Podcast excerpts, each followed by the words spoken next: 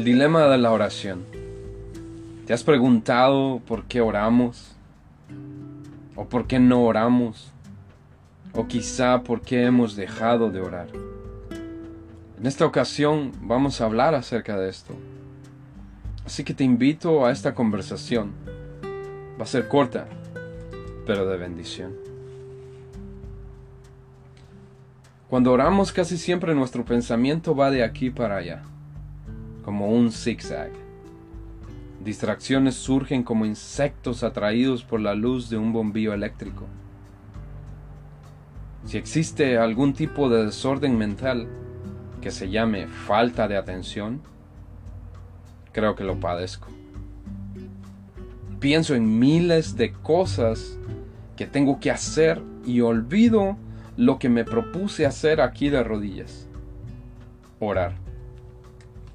Admiro a las personas que oran con tanta pasión. Pareciera que inhalan el cielo y exhalan a Dios. Son como los valientes de David, diestros con la espada, sin temor a la batalla. Estos prefieren orar que dormir ¿Qué pasa entonces con los que nos dormimos cuando oramos? Somos como los que corren cuando suena la trompeta con sonido de batalla, pero corremos a escondernos. No es que no oremos nada, oramos algo. Damos gracias al ver un nuevo amanecer, oramos en nuestras almohadas mojadas con lágrimas Oramos para mantenernos sobrios, centrados, balanceados y solventes. Oramos cuando tenemos algún dolor. Oramos cuando el dinero se acaba, antes que termine el mes. Casi oramos por todo. Pero te pregunto, ¿no te gustaría orar más? Mejor, más profundo, con más fuerza más pasión, con más fe o quizá más frecuentemente? Nuestra respuesta casi siempre es sí. Pero tenemos hijos que alimentar, cuentas que tenemos que pagar, responsabilidades que cumplir. Necesitamos dormir temprano para tener fuerzas para levantarnos a trabajar el próximo día. ¿Queremos orar? Sí. ¿Pero cuándo? Queremos orar, sí. ¿Pero cómo? Debemos admitirlo. La oración no es algo muy común en nosotros. Es algo extraño, a veces raro. Hablamos solos, Hablamos levantando nuestras palabras hacia el cielo. Llamamos Padre a alguien que no vemos. Decimos palabras que no tienen sentido. Admitámoslo. Es algo raro y extraño. A veces pienso que cuando llamo por teléfono al servicio al cliente porque algo no funciona como debería, no me contestan o a veces tengo que esperar más de una hora porque están atendiendo a otros clientes. Entonces, ¿cómo es que Dios que tiene tantos clientes me va a atender a mí? Que llamo de vez en cuando. Date cuenta, cuando tienes un dolor insoportable y vas a emergencia, tienes que esperar horas para que te contesten. Cuando solicitas un préstamo, primero te investigan a ver si puedes pagarlo. Si tuviera con qué repagarlo, ni siquiera lo pediría.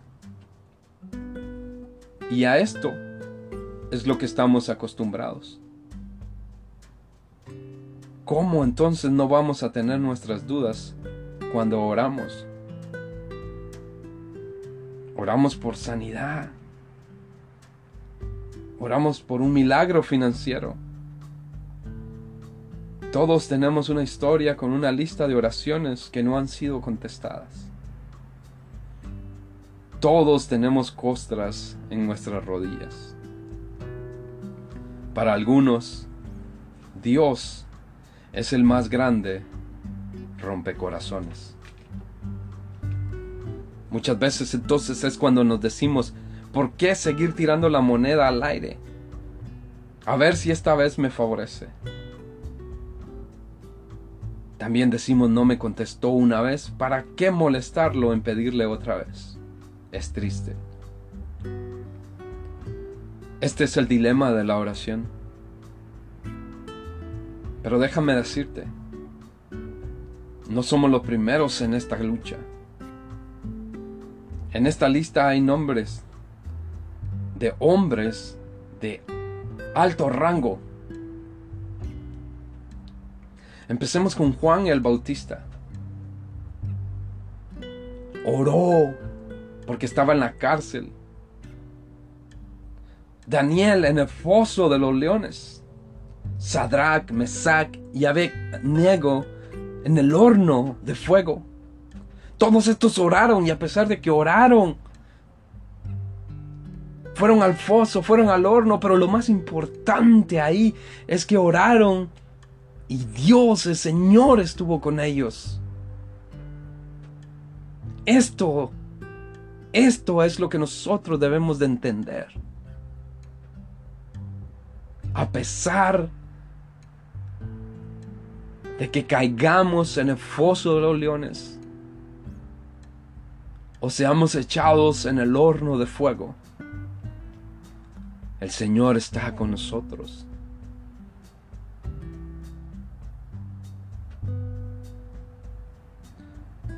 Podríamos hablar de David, de Job. Aún los discípulos mismos no pudieron echar fuera a un demonio. Ahora entiendo cuando leo el capítulo 11, el versículo 1 del libro de Lucas. Los discípulos no preguntaron cómo transformar el agua en vino, o cómo multiplicar panes y peces, o cómo caminar sobre el agua. No preguntaron cómo calmar la tempestad. Tantas cosas hizo Jesús ante ellos, pero una sola anhelaron. Y es, Señor, enséñanos a orar. Las cosas que Jesús les dijo que se podían obtener a través de la oración eran innumerables asombrosas, milagrosas, sobrenaturales. El capítulo 7, el versículo 7 del libro de Mateo. Si crees, cualquier cosa que pidas en oración la tendrás.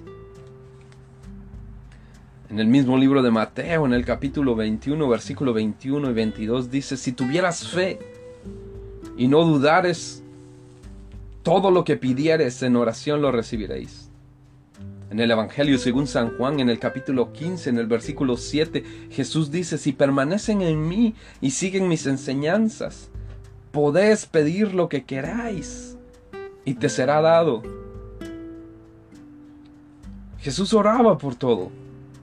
Oró por la comida, por los niños, por los enfermos. Oró con acción de gracias. Oró con lágrimas en sus ojos. Oró para no morir en la cruz y aún así fue crucificado.